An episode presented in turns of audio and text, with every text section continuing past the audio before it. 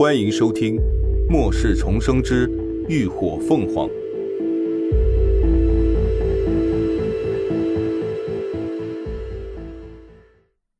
第一百六十四集，杀上门。可照你这么说，他们当时肯定已经全部力竭，为什么还能使出异能来？荣锦言阴沉着目光质问着。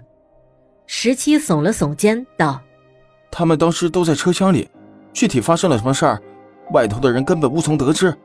但我敢肯定，他们在车上之前都已经脱力了。那雷霆更是昏迷不醒，被人抬上车的。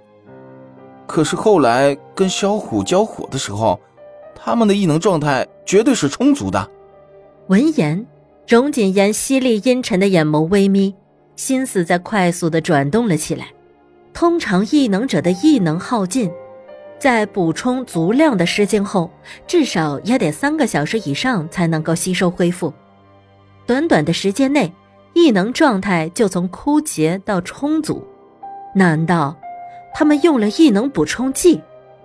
可据他所知。目前最有效果的异能补充剂，也只能补充百分之二十的异能。可十七却说他们的异能状态充足。但不管是什么，总之他们肯定有东西可以快速补充异能。他们还有多久能回到基地？荣锦言伸手推了推鼻梁上的眼镜框架，镜片后的眼睛里掠过意味不明的光。十七道：“我是连夜赶回来的。”他们最快估计也得明天早上。行了，我知道了，那你先下去休息。荣锦言沉声道：“接下去你没有其他任务，只要给我死死盯着涅槃小队的人就行，尤其是那个林鸾，必须给我查出他们究竟是用什么办法补充异能的。”十七的眼珠一转，嘴角勾起了一抹欣慰的笑来。没问题，交给我吧。话音刚落，他整个人就如同鬼魅般，突然凭空消失在了原地。紧接着，房门无声开启，又悄然关闭。房间里只剩下荣锦言一个人。他靠坐在座椅的椅背上，俊逸的眉头深深的皱起，双眸犹如窥不见底的潭水，冷凝而深不可窥。修长的手指一下一下敲打着软椅上的木扶手，大好的机会就这么给白白浪费了。以后想要再动他们，可就难上加难了。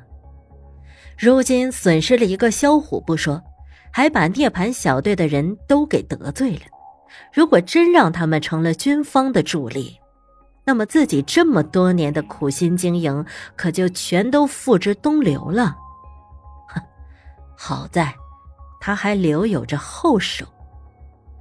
荣锦言微微敛去眼中的锐色，重新恢复了一副温文尔雅的模样，然后站起身来，拉开门走了出去。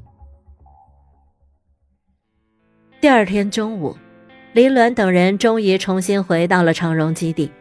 这一次，他们不用再到前门排队，而是直接走的侧门。每个人通过简单的抽血化验后，都顺利的进入了基地。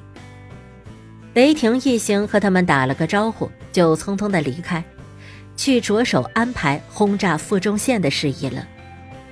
辛苦了这么多天，乐乐他们一个个也都归心似箭，心想着回去能够痛痛快快的洗个澡，好好吃上一顿饭。再美美的蒙头睡上一觉，林鸾很是慷慨地叫了几辆人力三轮车，直接载着他们回去了东隅街。然而，等到他们来到家门前，看到的却是一片狼藉。红漆的大门此刻已经倒在了地上，上面布满了杂乱的脚印和尘土。那面雕刻讲究的屏风也被整面的砸成了碎块，露出后头同样杂乱不堪的天井。原本温馨的小筑已经荡然无存，藤椅、沙发、画幅、盆景，所有这些东西全都被砸得稀烂，乱七八糟的洒落了一地，不少的地方甚至还染着明显的血迹。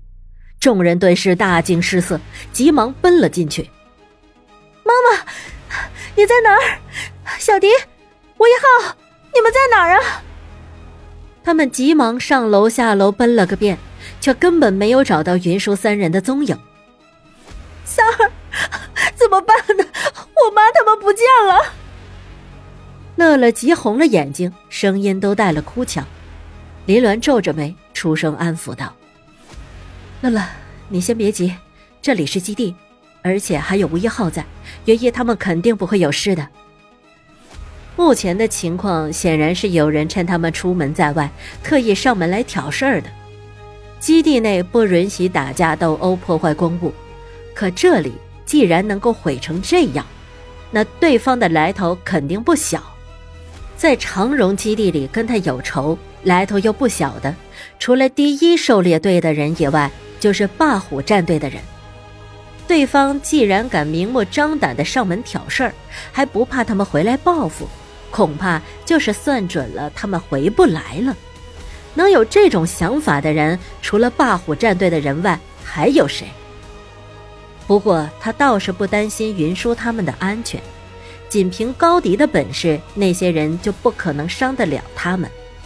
想了想，林鸾沉声道：“秦叔，你和刘刚先去找周队长报备一下这里的情况，我带着乐乐他们去找人。”原本他还不打算赶尽杀绝，但没有想到，有的人自己存心找死。半个小时后，林鸾已经查出了霸虎战队所在的住址，带着乐乐他们直接杀上了门。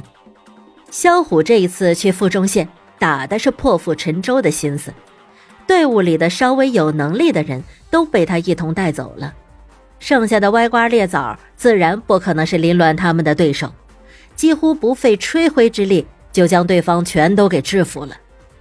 然而等到林鸾他们一通翻找后，却仍旧不见云姨他们的影子。说：“你到底把我妈他们藏哪儿去了？”乐乐一把扯过郭嘉的衣襟，怒声质问道。郭嘉此刻被绳索捆着双手，模样有些狼狈，可脸上的表情却简直要吃人一般。早就被我扔出去喂丧尸了，你去地狱找他们吧！你，乐乐顿时气得小脸通红，拳头都握得咯咯作响。乐乐，别跟他废话，先打断他的腿。林鸾在一旁冷冷的出声道。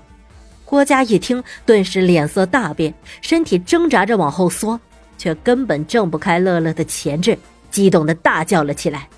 你敢！这里是基地，你要是敢胡来，就一定会受到处置的。哼，你还知道这里是基地呀？林鸾冷笑道：“既然你能胡来，我为什么不能？”感谢您的收听，下集更精彩。